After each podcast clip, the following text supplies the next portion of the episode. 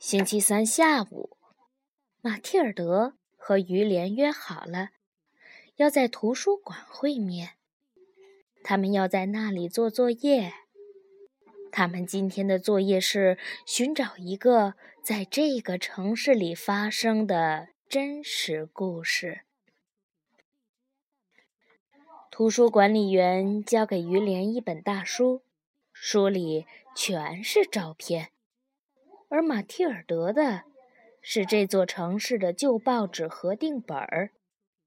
他们在阅览室里坐下，开始浏览起来。突然，于连嚷嚷道：“瞧，有人在这本书的空白处写了一首诗一样的东西。”马蒂尔德凑上去，大声的朗读：“在水池边，冷杉树北。”一百步的地方，沉睡的国王看守着我的宝藏。马蒂尔德惊讶极了，这是什么意思？好奇怪呀！嗯，这就是一首诗了。于连回答。马蒂尔德低声说：“依我看，它更像一句暗语。”你瞧，写在最下面的那句话。于连念道：“减一百二十页。”他俩翻到一百二十页，这里有一张城市公园的照片儿。于连叫道：“水池和冷杉树，应该就在这座公园里。”马蒂尔德两眼放光，激动地说：“那么……”沉睡国王的宝藏也就应该在，在太好了！我就喜欢寻宝。马蒂尔德细心地把那首诗抄在一页纸上，塞进了口袋。他俩把书还给管理员，然后神秘兮兮地走出了图书馆，在公园里的长凳上。马蒂尔德展开那张小纸条，读了起来。在水池边，冷杉树北。他没念完，就停下来嘟囔道：“见鬼！这个公园里至少有三个水池呢。”于连让他放心说：“这里肯定只有一棵冷杉树。”他俩走上小路，绕着三个水池转了一圈儿。可是，并没有见到什么冷杉树。于连叹气道：“我们这是在浪费时间。”唉。马蒂尔德沉思了一会儿，说道：“你想，那棵以前可能存在的冷杉树，现在会不会已经不在那儿了呢？”于连眼前一亮：“是呀，没错。”他说道。当然会了，很简单，它有可能被人砍掉了。我们得去问问熟悉这个公园的人。去问问那边的老大爷吧，马蒂尔德建议道。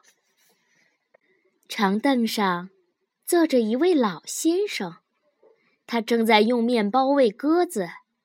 他微笑着说：“哦，那棵大冷杉树啊。”他在一次大风暴中被刮倒了，你们瞧那儿，就是稀稀拉拉种着一片灌木的地方。孩子们谢过老先生，朝灌木丛跑去。马提尔德背诵道：“冷杉树北一百步的地方。”于连，你能肯定这个方向是北方吗？我没有看到有什么像国王的东西啊！哎呀，我们永远也成功不了了。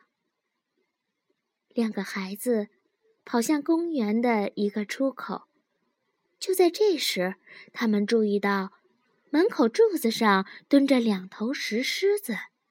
于林说：“狮子不就是百兽之王吗？”马蒂尔德想了想。那首诗里的国王，不会就是狮子吧？对，有可能啊。可为什么这里有两头狮子呢？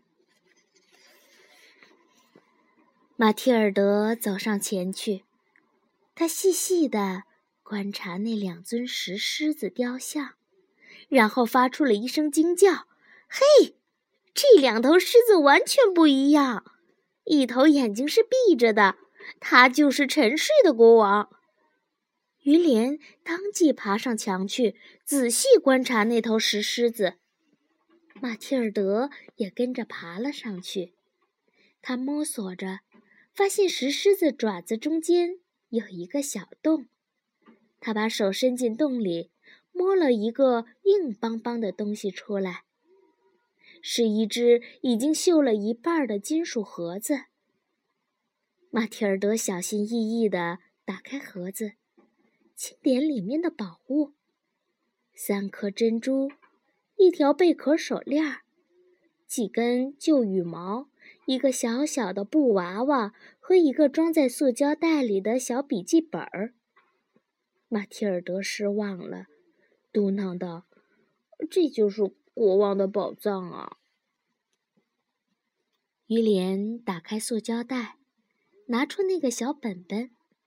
他在第一页上看到：“一九七九年十月九日。”我叫玛丽·佩帆，住在公园路七号。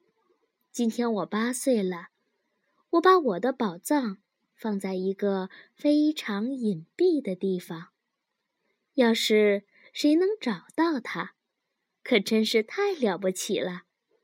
如果谁能帮我把宝藏送回来，我会非常高兴，哪怕已经过去了两千年。玉莲建议道：“我们去把盒子还给那个玛丽，她一定会非常高兴的。公园路就在那边。”于莲和马蒂尔德从公园出来，走上了公园路。他们按响了七号的门铃，一个头发花白的老太太给他们开了门。两个孩子解释说：“打扰了。”我们想找玛丽佩帆。老太太摇了摇头说：“玛丽佩帆，我的女儿不住在这儿好几年了。再说，她已经结婚了。现在她叫玛丽·马雷尔，住在消防员路。玛丽·马雷尔。”那不是我们的老师吗？伊莲真不敢相信。是呀，马提尔德睁大了眼睛，喃喃地说道。星期四早上，老师收作业的时候，他来到了马提尔德和于连面前，站住了，问道：“你们的作业呢？可不可以告诉我，你们桌子上这包东西是什么？”马提尔德解释道：“我们的作业就包在这个包包里。”于连补充道：“我们带来的东西可以说是历史的一部分，它是一个证据，也是我们送您的礼物。”老师有点惊讶，他把包打开，认出那个就是他的宝藏盒。他一时不知说什么好，脸上通红通红的。过了一会儿，老师激动的低声说道：“这怎么可能？怎么可能？” 整个一上午，他是那么的震惊，以致做错了三道加法题。在听写时，甚至漏到了好几个 S。第二天，老师发作业本，马蒂尔德和于连都得了十分，这可是最高的分数。而且在本子上，老师用他漂亮的圆体字写着：“棒极了！我为如此感人和出乎意料的故事喝彩。”星期六下午，马蒂尔德和于连在公园里会合。马蒂尔德找到了一个漂亮的盒子，他在盒子里装满了他和于连的秘密宝藏。于连知道有一个奇妙的藏宝之处，在人工瀑布后面的一个石洞里。他们决定也要给后代留下一件最珍贵的东西。